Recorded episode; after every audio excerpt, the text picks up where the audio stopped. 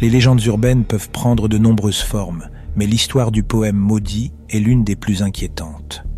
Tomino's Hell est un célèbre poème de Yaso Saijo, écrit en 1919, après que Saijo ait perdu sa famille pendant la Première Guerre mondiale. Le poème raconte l'histoire d'un enfant qui descend en enfer et inclut des images effrayantes et perturbantes. Le début du poème dit ⁇ La grande sœur vomit du sang, la petite sœur vomit du feu, et le mignon Tomino vomit des perles de verre. Tomino est tombé seul en enfer. Bien que Saijo ait laissé l'interprétation au lecteur, on croit que le poème parle d'un enfant qui a assassiné ses parents.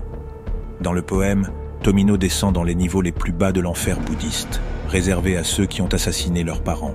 D'autres interprètent le poème comme étant sur la guerre ou la maltraitance des enfants.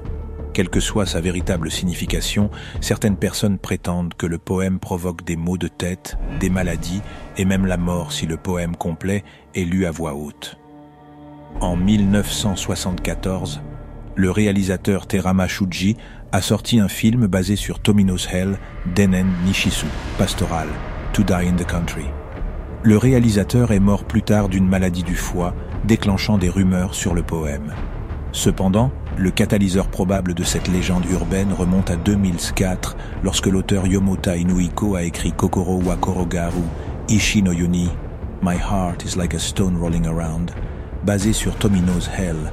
Dans ce livre, Inuiko a écrit Si vous avez la malchance de lire ce poème à voix haute, vous souffrirez d'un terrible destin dont vous ne pourrez vous échapper.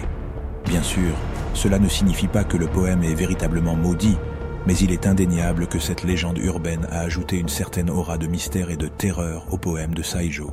Que vous croyez ou non aux superstitions, Tomino's Hell reste une œuvre littéraire fascinante et troublante.